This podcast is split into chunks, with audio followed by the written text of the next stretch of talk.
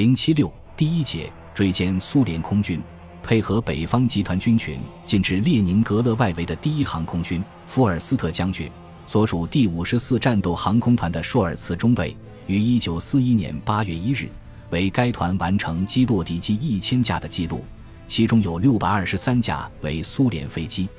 而在这前一天，第五十三战斗航空团已经达到了这个令人惊奇的数字。八月十五日。作为第五航空军利特尔冯格赖姆之一翼，在东线南部战区作战的吕措夫少校的第三战斗航空团也相继达到这一数字。这是在第三大队的施特克曼准尉击落三架飞机之后，该团才完成了击落敌机一千架的记录。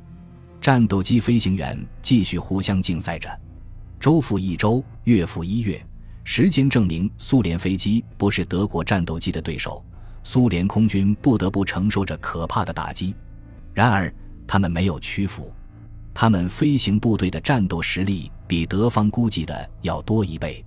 到八月份，最迟到九月份，苏联原有的战斗机、轰炸机和强击机完全不见了，而新型飞机却源源不断地投入战斗。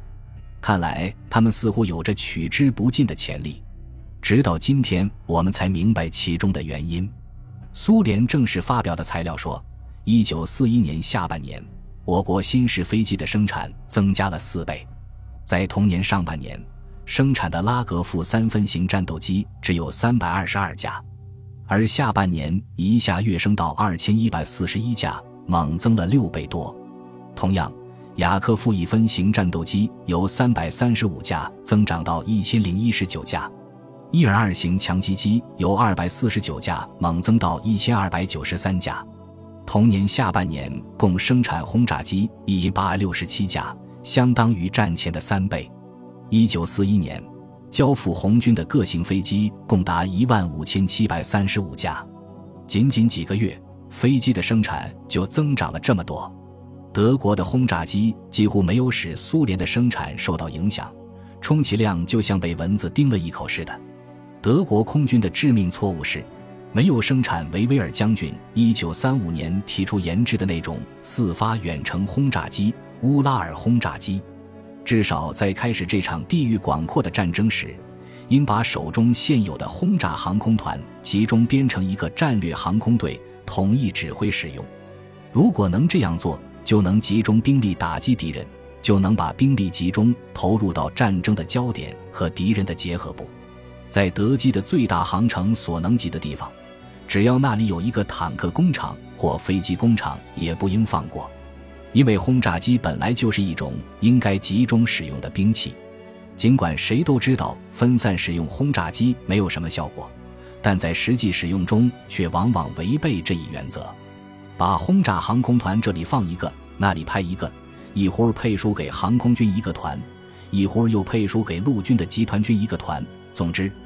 滥用他们去执行过多的任务，支援地面部队，这本来不是他们的任务，是俯冲轰炸机和强击机的任务，却经常硬要他们去完成。高尔基坦克工厂一天生产的 T 三四坦克轰炸机在战场上奋战一个星期也打不完，而且自己还会受到损失。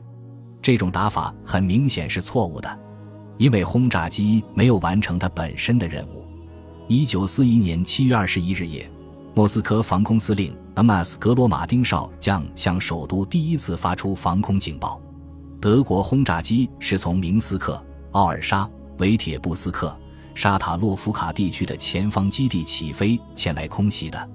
在这些机场上，可以听得见附近斯摩棱斯克包围战的炮声。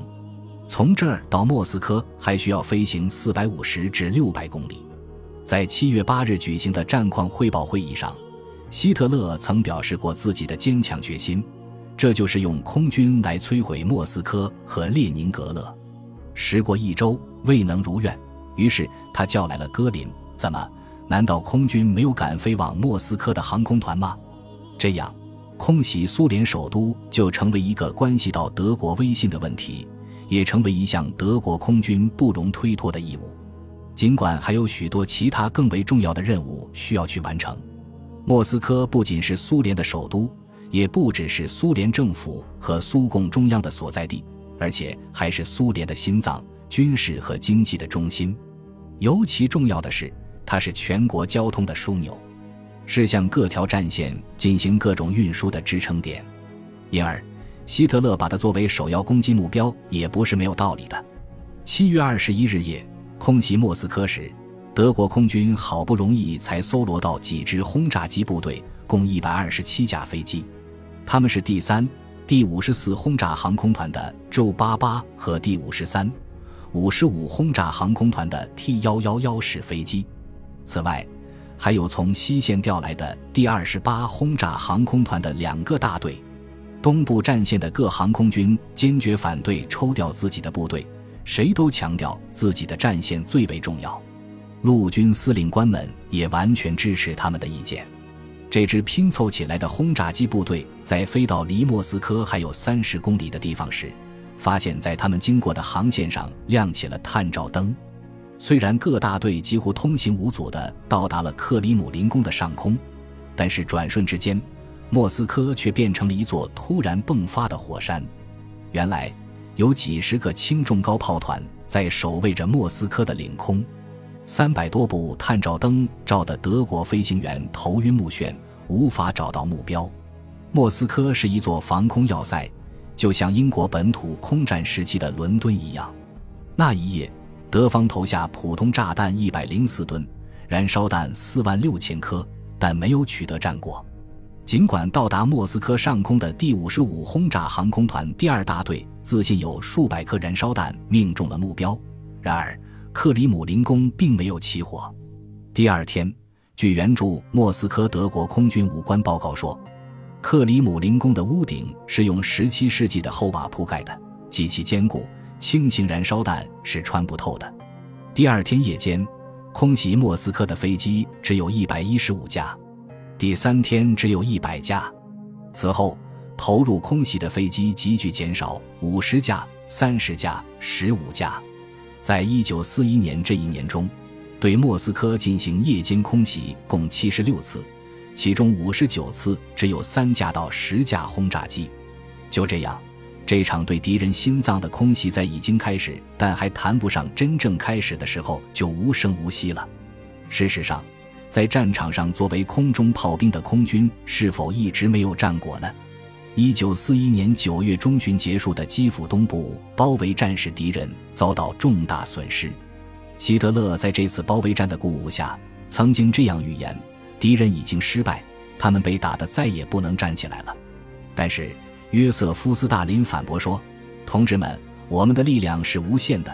骄横的敌人不久就会认识到这一点。”一九四一年九月二十二日，进驻西维尔斯卡亚的第五十四战斗航空团团长汉内斯特劳特罗夫少校信步走到列宁格勒前沿阵地，用炮兵望远镜对列宁格勒城进行了仔细的观察。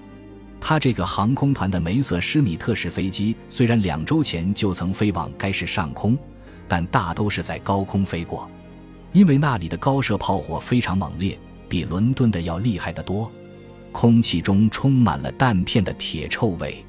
在红色舰队停泊的喀朗施塔德湾，高射炮火比城内还要猛烈得多。自从战斗机为空袭列宁格勒的轰炸机护航以来。